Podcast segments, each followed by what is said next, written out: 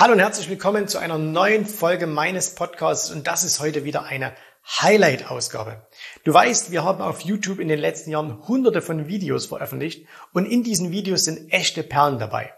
Und wenn du dieses Format Podcast genauso liebst wie ich, hast du dich vielleicht auch schon mal gefragt, Mensch, könnte man denn nicht diese Videos, diese, diese ganz speziellen Videos auch hier im Podcast anhören? Und jetzt ist es soweit. Einmal pro Woche bekommst du ein ausgewähltes Highlight aus diesen vielen YouTube-Videos hier vorgestellt. Das heißt, äh, du hörst hier die Tonspur und wir packen dir jedes Mal auch immer noch den Link zum Original YouTube-Video mit in die Show Notes. Und äh, das heißt, du kannst das Ganze jetzt anhören und wenn du sagst, oh, ich will auch noch mal sehen, was hat der Jens da angezeichnet oder welche Charts gab es da, dann kannst du das entsprechend auf YouTube noch nachholen. So, jetzt aber genug der Vorrede, viel Spaß. Jetzt geht's los mit einer neuen Folge meines Podcasts.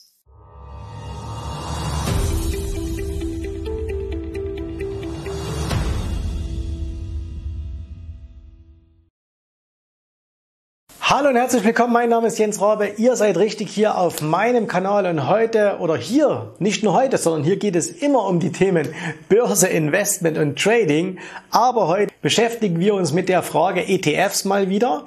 Heute mal ein etwas kritischer Blick auf ETFs, weil es da viele Dinge gibt, die, glaube ich, gar nicht so laufen, wie der Erfinder des Ganzen sich das vorgestellt hat. Was da genau so meine Bedenken sind und warum ich dennoch auch hin und wieder ETFs kaufe, Jetzt im Video. Ihr wisst es, ich habe mich ja in diesem Kanal schon das ein oder andere Mal zum Thema ETFs geäußert, bevor da jetzt äh, falsche Vorstellungen aufkommen. Also ich bin kein Gegner von ETFs. Äh, ganz im Gegenteil, ich selbst nutze ETFs auch für meinen eigenen Handel. Und zwar auf verschiedene Art und Weisen. Zum einen, ich kaufe ganz gern mal ETFs. Also wenn ich zum Beispiel sage, ich finde einen bestimmten Sektor interessant, dann ähm, kaufe ich auch durchaus mal so einen Sektor-ETF, den es dann gibt. Versuche einfach dann an so einer breiten Bewegung eines Sektors zu partizipieren, wenn ich mich da nicht in einzelnen Aktien langfristig engagieren möchte. Ne? Ich bin zum Beispiel jetzt kein Fan von Goldminenaktien oder überhaupt Minenaktien. Wenn ich aber sehe, dass der Sektor äh, eine trading-technisch gute Ausgangslage hat, dann gehe ich auch mal in den ETF, sodass ich da also eine breite Abbildung äh, des Sektors habe, versuche den dann auch mal eine gewisse Zeit zu halten, bis eben vielleicht eine gewisse Überperformance hier in diesem Sektor erreicht ist. Und zum anderen, ich verkaufe auch immer Optionen auf ETFs, also das mache ich genauso zur Einkommensgenerierung. Also ich, mir sind ETFs als solches nicht fremd, wobei ich allerdings kein uneingeschränkter Fan von ETFs bin. Das heißt also, ich bin da durchaus kritikfähig. Ich neige da auch manchmal zu Kritik an ETFs, weil ich glaube, dass momentan etwas passiert in, in dieser ganzen ETF-Branche, was gar nicht so gewollt ist vom Erfinder. Ne? Es gibt ja äh, den, wer ist der Erfinder von ETFs? Das ist ja äh, John Bogle gewesen. John Bogle, der ehemalige Vorstandsvorsitzende von Vanguard, äh, dem größten ETF-Anbieter in den USA. Und bei denen war es ganz einfach so, der hat in den, ich glaube, 60er oder Jahren oder 70er Jahren, weiß nicht genau, war eine Fondsgesellschaft, Vanguard, mittelprächtig erfolgreich. Ne? Keine große, keine kleine, es lief so einigermaßen. Der hat dann mal irgendwann gesagt, okay, wir haben eigentlich nur eine einzige Chance, nämlich ähm, wir müssen anders sein als die anderen. Überlegt, was könnten wir machen? Und deswegen sagt, äh, es wäre doch ganz gut, wenn wir hier äh, die Gebühren runtersetzen. Und zwar, wenn wir sowieso in der, er hat das natürlich beobachtet und gesagt, wenn wir sowieso den Markt nicht schlagen können, aufgrund unserer Gebühren, was wäre denn, wenn wir den Markt wenigstens gleichziehen würden? Das geht aber nur, wenn wir unsere Gebühren runtersetzen. Das könnten wir entsprechend dann so machen. Der Witz ist ja der, dass ja immer gesagt wird, es gibt aktive Fonds und es gibt ETFs. Es gibt ja eigentlich gar keine aktiven Fonds. Ne? Wenn ihr euch die meisten großen Fonds mal anschaut, dann sind das ja auch nur passive Investments. Nämlich, die machen ja auch nichts anderes, als nur den breiten Markt zu kaufen. Bloß eben, dass sie dort tatsächlich extrem hohe Gebühren im Verhältnis zu einem ETF verlangen. Also wenn du halt jetzt heute einen Aktienfonds hast aus Deutschland und schaust mal an, was da drin ist, dann siehst du, dass der im Grunde nichts anderes macht, als DAX und MDAX-Werte relativ so zu kaufen, wie sie auch im Index vertreten sind, dann ist das genauso ein passiver Anleger. Ne? Der rennt auch einfach nur mit der Masse mit.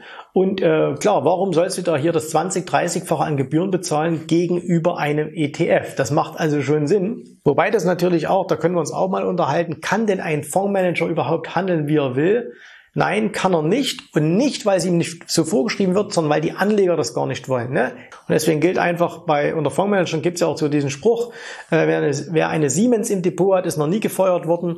Und deswegen haben die alle das Gleiche. Ist aber ein anderes Thema. Was mir wirklich ein bisschen äh, Sorgen macht, das, was John Bogle damals mit Vanguard gemacht hat, was ja dann auch ein riesengroßer Erfolg geworden ist. Es hat übrigens sehr, sehr lange gedauert. Die waren mehrmals kurz davor, pleite zu gehen, Vanguard, bis sich das Ganze durchgesetzt hat. Und mittlerweile ist es riesengroß. Ne? ETFs sind ein, ein Riesengeschäft. Und momentan ist es aber auch so, das ist mein persönliches Gefühl, die Sau, die durchs Dorf getrieben wird. Also jeder sagt, du musst ETFs haben, du musst das haben, äh, du musst da reingehen. Und mittlerweile nimmt das Ganze aber aus meiner Sicht heraus eine Entwicklung an, die sehr, sehr bedenklich ist. Und ich will euch auch sagen, warum. Und das hat nichts mit dem Produkt als solches zu tun.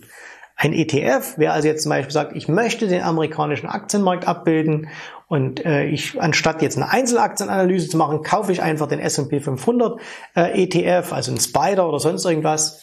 Alles okay, gibt's kein vernünftiges Argument, was dagegen spräche. Was bedenklich ist, ist erstens die Entwicklung auf dem ganzen ETF-Markt. Denn was viele Leute gar nicht wissen, ETFs sind ja nicht gleich ETFs. Und zwar, da können wir sagen, ja gut, der eine kostet jetzt 0,1%, der andere kostet 0,2%, aber auch das stimmt ja nicht. Denn es gibt zunehmenden Konkurrenzdruck unter den ETFs und äh, das führt zum Beispiel dazu, dass es ja nur ganz, ganz wenige ETFs gibt, die wirklich das beinhalten, was sie aussagen. Ihr kennt das vielleicht, die sich ein bisschen näher damit beschäftigen, unter dem Begriff Swap-ETFs. Swap heißt einfach nur Tausch. Und das bedeutet zum Beispiel, wenn heute jemand sagt, ich mache einen ETF auf den Russell 2000, da müssten, sind 2000 Nebenwerte drin. Glaubt ihr wirklich, dass die Fondsgesellschaft oder der Anbieter dieses ETF, dass der hergeht und 2000 verschiedene Aktien kauft, dass der das wirklich macht? Ich behaupte mal, der macht das nicht. Und wenn, dann nur in den aller, aller seltensten Fällen. In den meisten Fällen wird vielleicht werden ein paar Aktien gekauft, die ungefähr so die Wertentwicklung des, äh, des Russell darstellen. Du kannst wahrscheinlich mit 100 Aktien genau die gleiche Performance machen wie mit 2000 Aktien, dann hast du aber nicht das genau drin. Und dann gibt's noch viel, viel mehr, bei denen weiß man überhaupt nicht, was die in diesem ETF haben, denn die gehen wiederum zu anderen hin und sagen, okay, ich möchte, ich möchte hier einen Russell ETF anbieten ähm, ich will aber ganzen Aktien alle gar nicht selber kaufen. Dann gehen die zu einer großen Investmentbank und die Investmentbank sagt, okay, wir machen einen Deal. Äh, wir machen das für dich und da kriegen wir halt einen Teil vom Kuchen ab. Also ein bisschen was von den Gebühren. Du machst die Vermarktung, wir kaufen die Aktien und wir geben dir quasi einen Swap. Das heißt, wir geben dir das Versprechen ab, dass wir äh, die Aktien dann im Zweifelsfalle liefern oder für dich halten. Wir müssen es aber nicht beweisen. Und genau das passiert zurzeit. Es gibt wahnsinnig viele Swap-ETFs Je mehr rauskommt, umso weniger ist es wahrscheinlich, dass wirklich das drin ist, was nach außen auf den Prospekten steht. Wenn ihr im Kleingedruckten lest, werdet ihr das finden. Das ist die erste komische Sache, die momentan bei ETFs passiert. Das zweite, was passiert, ist für mich absolut hirnrissig. Was ist denn, wenn man sagt, ich kaufe einen ETF? Dann sagt man doch eigentlich, ich möchte ein passives Investment. Das heißt, ich will einfach den breiten Markt abdecken. Warum? Weil ja meine Begründung ist, wenn ich den Markt eh nicht schlagen kann, dann spare ich wenigstens Gebühren und bleibe in etwa so gleich wie der Markt. Jetzt gibt's aber mittlerweile ganz, ganz viele, wo man sagt, es gibt's ETF, die Strategien abbilden. Also Momentum-Strategien oder Value-ETFs oder Dividenden-ETFs oder irgend sowas. Wenn ihr das aber mal durchdenkt, was ist denn das eigentlich? Das ist doch im Grunde genommen nur, dass man sagt, ich mache jetzt eine Strategie, also genau das gleiche, was der Fondsmanager hat, dem er ja immer vorwirft, dass er den Markt nicht schlagen kann, bloß ich verpacke es in den Mantel eines ETFs, damit es nach außen geringe Gebühren hat. Bloß das macht doch überhaupt keinen Sinn. Du kannst doch nicht sagen, ich kaufe einen ETF, weil ich passiv sein will und werde dann aber aktiv. Und für mich die Krone setzt das Ganze mit diesen ganzen Robo-Advisern aus, setzt die Krone auf, wo also dann quasi ein Computer kommt und der sagt dann, Du bist der Investor, du gibst mir hier, beantwortest mir zehn Fragen und danach berechne ich dir als Computer deine optimale Anlage. Und das ist meiner Meinung nach der gleiche Quatsch, wie wenn du vor zehn Jahren in eine Bank gegangen bist, hast paar Fragen beantwortet und der hat dir dann ein Portfolio hingelegt. So, weil was werden diese Robo-Advisor machen? Auch die werden immer mal wieder hin und her schichten, weil es da Rückvergütungen gibt oder sonst irgendwas. Warum brauchst du denn einen Advisor, ob der nun Robo heißt oder ein Mensch, der dir sagt, was du für ETFs kaufen sollst. Du kannst da einfach hergehen und kannst sagen, okay, ich habe 100% Geld, ich möchte zu 60% Aktien haben, dann kaufe ich mir einen ETF auf den MSCI World. Ich möchte zu 30% Bonds haben, dann kaufe ich mir für 30% einen Bond-ETF und den Rest will ich Rohstoffe haben oder Gold oder weiß der Teufel was, dann kaufe ich mir eben einen Gold-ETF. Feierabend. Da brauche ich doch keinen Robo-Advisor dazu, der ja, und pass auf, jetzt kommt's, ja auch wieder Geld verlangt. Ne, der macht's ja auch nicht umsonst. So, sondern der sagt ja auch, ja, wir schlagen auch mal wieder auf. Und ich habe vor kurzem hier eine Werbung gehabt, äh, ein Heft, wo es um so Robo-Advisor ging. Und da hattest du dann plötzlich so eine Werbung, wo dann stand, ja, wir suchen eben nur die günstigen ETFs aus. Hier guck mal die niedrigen Gebühren, 0,2 Prozent, 0,1 Prozent. Und für unsere Dienste bekommen wir 1 Prozent oder 0,8 Prozent. Das heißt also, nur damit dir jemand quasi eine Binsenwahrheit sagt, nämlich du musst drei ETFs kaufen, verlangt er von dir das fünf- oder sechsfache der Gebühren, die so ein ETF hat. Ist für mich total hirnrissig. Natürlich aus Sicht der Anbieter genial, weil die, äh, weiß nicht, eine super Marketingmasche ist. Ja, der Computer hat für mich genau ausgerechnet, was ich brauche. Deswegen halte ich das für, für sehr, sehr bedenklich. Und ich habe momentan so das Gefühl, dass wir demnächst mal irgendwas erleben werden, wo ganz viele Leute Geld verlieren werden, die in ETFs sind. Und zwar aus einem ganz einfachen Grund. Wenn ihr euch momentan mal die Märkte anschaut, dann seht ihr eine ganz spannende Entwicklung. Nämlich, ihr seht, dass die Märkte super stabil sind. Äh, die breiten Indizes sind klasse. Die laufen super nach oben. Unter der Oberfläche sieht es ein bisschen anders aus. Also zum Beispiel mal bezogen auf den S&P 500. Der ist zuletzt von seinem Hoch, also ähm, ich glaube so ein, zwei Prozent gefallen. Ne? Das ist wirklich sehr, sehr überschaubar gewesen. Äh, das war jedenfalls noch bis vor paar Tagen war es so, äh, ein, zwei Prozent war vom Hoch mal gefallen. Das war's. Aber der Durchschnitt der S&P 500 Aktien war um neun Prozent gefallen. Wie kann denn das sein? Wie kann es denn sein, dass der Index nur ein bis zwei Prozent fällt, der Durchschnitt, die durchschnittliche Aktie im S&P aber neun Prozent? Nicht im S&P, sondern an der NICE, Entschuldigung, also an der New York Stock Exchange. So, wie kann denn das sein? Ganz einfach. Weil durch diesen, ich nenne es jetzt mal ETF-Wahnsinn, der momentan überall herrscht, die Leute nur noch in ein paar wenige Aktien reingehen. Und zwar nur noch in die paar großen Stocks, die gekauft werden, die von den Algos gekauft werden, die Märkte insgesamt oben halten und äh, deswegen gar nicht mehr so das widerspiegeln, was wir am Markt haben. Jetzt könnte man sagen, das ist ja wurscht. Wenn ich in dem ETF drin bin und ich kriege diese 9% Korrektur nicht mit, dann ist ja alles gut und schön. Aber, und jetzt kommt das Aber, das geht ja nicht immer nur in die eine Richtung so, ne? sondern das wird auch mal wieder in die andere Richtung genauso funktionieren. Soll heißen, wenn wir sehen, nach der Wahl von Donald Trump haben wir das gesehen, dass äh, die Märkte ja quasi ohne Unterlass gestiegen sind. Also es gibt ja, es gab ja keinerlei Rücksetzer. Der Markt steigt, steigt, steigt, steigt, steigt. Woher kommt das? Weil die Algos kaufen, ne? also die Maschinen. Ähm, was nichts Schlimmes ist, aber die natürlich wissen, okay, die Leute wollen Rücksetzer kaufen, also kaufen wir schon ein bisschen eher, dadurch werden die Rücksetzer kleiner, das bringt wieder Momentum, es geht wieder weiter nach oben und so weiter und so fort. Aber irgendwann dreht sich das um. Und alle, die jetzt noch ganz begeistert sind von ihren ETFs, die werden vielleicht dann nicht mehr ganz so begeistert sein, wenn plötzlich alle aus den Dingern raus wollen. Oder wenn mal alle wieder Gas geben und sagen, okay, ich kriege mal Angst, ich gehe mal wieder raus. Denn was wir wahrscheinlich an den Märkten sehen werden, ist folgendes, dass wir mehr Volatilität sehen werden. Und zwar Volatilität mal wörtlich übersetzt in Schwankungsbreite. Also das heißt, wir werden steilere Bewegungen nach oben sehen und wir werden steilere Bewegungen nach unten sehen. Am Ende bleibt das das gleiche vom Ergebnis her wie früher. Also wir werden weiterhin unsere 8% oder so im Jahr haben oder 7,5 oder 9. Aber wir werden zwischendurch mehr Schwankungen haben und vielleicht auch nicht mehr, aber heftigere. So, und jetzt kommt das Problem. Warum werden die Leute mit ETFs verlieren? Und ich wette, weil es war immer schon so und es wird auch immer so sein, dass die Masse der Leute, die heute in ETFs geht, wird extrem viel Geld mit den ETFs verlieren, weil es kommt nicht auf das Produkt an. Ein Anleger, der nicht versteht, wie Börse funktioniert, der kann den besten und billigsten ETF der Welt haben und der wird gegenüber einem Anleger, der richtigen Plan hat von Börse und der aber den teuersten Fonds kaufen muss, verlieren. Warum? Wann geht die Masse der Menschen, der Anleger, die keine Ahnung in die Märkte, in steigende Preise hinein? Warum tut sie das? Weil sie sagen, na ja, okay, Langfristig musst du am Produktivkapital beseitigt sein, du kriegst da keine Zinsen mehr. Ne? Sie gehen aber nicht aus Überzeugung rein, sondern quasi notgedrungen, weil ihnen gar nichts mehr anderes einfällt und weil diese schöne neue Welt der, der ETFs, Robo-Advisor, bla bla bla, ne? Weil sie da quasi durchs Marketing hineingezogen werden. Sie verstehen aber gar nicht, was da los ist.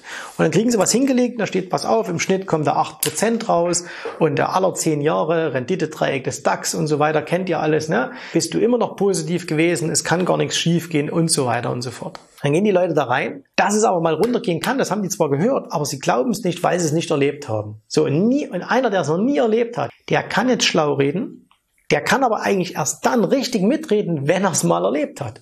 Und stellt euch einfach mal selbst die Frage, ganz ehrlich, nehmt euer ganzes Geld, was ihr heutzutage angelegt habt, egal ob das 1000 Euro sind oder 10.000 oder 100.000 oder eine Million, was auch immer, und überlegt euch, wie würdet ihr euch fühlen, wenn ihr morgen früh aufwacht und es ist nur noch die Hälfte da? Die andere Hälfte ist nicht mehr da. Und dann bin ich sicher, dass ein Großteil der Leute dann die ETFs verkaufen wird. Und zwar auf dem Weg nach unten. Weil dann diese langfristige Sicht, die Sie heute eingeredet bekommen, gar nicht mehr, ähm, gar nicht mehr funktioniert, weil dies, weil nämlich die Psychologie nun mal das Wichtigste ist. Ähm, und deswegen könnte auch der Anleger, der den schlechtesten Fonds hat, den anderen Anleger mit dem besten ETF schlagen, nämlich wenn es nach unten geht und der mit dem besten Produkt begreift aber gar nicht, was da vor sich geht. Dann ist jetzt bei 20 Prozent Minus, steigt er aus oder bei 30, ne, anstatt da einzusteigen, dann nützt ihm das auch nichts, dass er das beste Produkt hatte, wenn er es nicht bedienen kann. Und das ist das eigentliche Problem, was ich auch so ein bisschen ETF sehe. Man macht den Leuten weiß, dass sie sich um ihre Geldanlage nicht kümmern müssten, der Markt macht das ja alles passiv. Aber der Markt macht eben gar nichts passiv. Du musst dich selber um dein Geld kümmern. Wenn du das begreifst, dann sind ETFs eine super Sache für dich. Weil dann kannst du sagen, okay, ich will mich nicht in die einzelnen Dinge hier hineinsetzen mit einzelnen Aktien und so weiter, sondern ich schaue mir die breiten Märkte an. Wenn es hochgeht, ähm, bin ich eher ein bisschen konservativer, aber wenn es nach unten geht, dann bin ich aggressiv. Aber sind wir ganz ehrlich, die Masse der Leute wird das nicht sein und deswegen wird die Masse der Leute mit ETFs Geld verlieren und zwar massiv Geld. Und dann liegt es eben nicht am Produkt ETF, sondern an deren Vermarktung, dass man sagt, das ist ganz einfach, du musst dir keinen Kopf machen und weil die Anleger natürlich auch so sind, weil sie den Kopf nicht einschalten wollen. Ne? Und das ist, wie gesagt, aus meiner Sicht momentan das ganz große Problem äh, im ETF-Markt. Ich glaube, wir kriegen, wir bekommen da gerade eine sehr, sehr große Blase. Wir werden große Vermögensverluste sehen aus einer ganz normalen Entwicklung, nämlich weil Börse nun mal schwankt. Ne? Es geht nicht immer nur in eine Richtung, es geht auch mal in die andere Richtung. Und äh, ich sehe gerade hier, ich habe heute hier das äh, offensive Mittelfeld, immer noch meine gute alte, was, was war das überhaupt? Ich glaube Weltmeisterschaftstasse ne? oder Europameisterschaft, ja, wisst ihr auf jeden Fall. Also momentan offensives Mittelfeld, äh, aber irgendwann musst du eben auch mal die Verteidigung rausholen. Ne? Und das wissen die Leute aber alle nicht. Die denken äh, immer nur Sturm, es geht immer nur nach vorn, acht Prozent im Jahr sind so gut wie sicher. Und das wird nicht passieren. Und dann wird es eben mal nicht so gut enden. Deswegen ETFs eine tolle Sache, ohne Frage als Produkt klasse, aber wer sich nicht um Börse kümmert, wer nicht versteht, dass er langfristig dabei bleiben muss, wer nicht versteht, was passiert, wenn mal Börse plötzlich ein, zwei Jahre fällt, der kann das beste Produkt der Welt haben, es wird ihm nichts nutzen, er wird Geld verlieren. Und derjenige, der sich auskennt an der Börse, der braucht keine ETFs, der kann sie nutzen, weil es simple und einfache Vehikel sind. Der kann es aber auch anders machen. Der kann auch dann in einem Crash seine Lieblingsaktien einsammeln und ähm, kann das genauso tun. Das macht am Endeffekt nichts aus. Das Geld wird nicht über die Gebühren geholt, sondern das Geld wird dann geholt, wenn du im richtigen Moment einsteigst und vielleicht auch mal, wenn es notwendig ist, im richtigen Moment aussteigst. Aber die meisten werden es andersrum machen. Ich bin mal gespannt auf eure Kommentare, äh, auf eure Meinung dazu. Wie handhabt ihr das? Habt ihr euch schon mal vorgestellt? Habt ihr euch das mal vorgestellt? Was wäre, wenn morgen die Hälfte des Geldes weg wäre? Zumindest der Kontostand sich halbiert hätte. Und wer hat es denn von euch schon mal erlebt? Weil, wie gesagt, man kann nur darüber reden, wenn man es mal erlebt hat. Und äh, wir haben das große Glück, wir werden sie alle noch mal erleben. Also ich bestimmt auch noch ein paar Mal. Vielen Dank, dass du heute dabei warst. Ich hoffe, dir hat gefallen, was du hier gehört hast. Aber das war nur die Vorspeise. Das eigentliche Menü, das kommt noch. Und wenn du darauf Lust hast, dann besuche jetzt ganz einfach jensrabe.de-termin und vereinbare dort noch heute einen Termin. Und in diesem absolut kostenfreien Strategiegespräch wird für dich eine individuelle Strategie entwickelt. Das heißt, wir schauen uns mal an, wo stehst du jetzt, was sind deine Ziele, wo willst du hin und wir schauen auch, ob wir gemeinsam dieses Ziel erreichen können. Und äh, du musst immer an Folgendes denken. Wenn du etwas im Leben erreichen willst, sei es es an der Börse, sei es beim Unternehmertum, dann brauchst du immer jemanden, der dir hilft, der schon auf einer Stufe ist, wo du noch hin möchtest. Und so wie jeder Sportler einen Trainer hat, so wie jeder erfolgreiche Selbstständige einen Mentor hat, so brauchst auch du an der Börse einen Mentor, der dir hilft, deine Ziele zu erreichen. In den letzten Jahren habe ich Tausenden von Menschen gezeigt, wie sie ein regelmäßiges Einkommen an der Börse erzielen, wie sie ihr Vermögen sichern können und auch du kannst das erreichen. Davon bin ich felsenfest überzeugt. Also, geh jetzt einfach auf jensrabe.de-termin und vereinbare noch heute deinen persönlichen Termin. Ich freue mich auf dich. Wir hören uns. Bis dahin. Tschüss, Servus, mach's gut. Bye bye.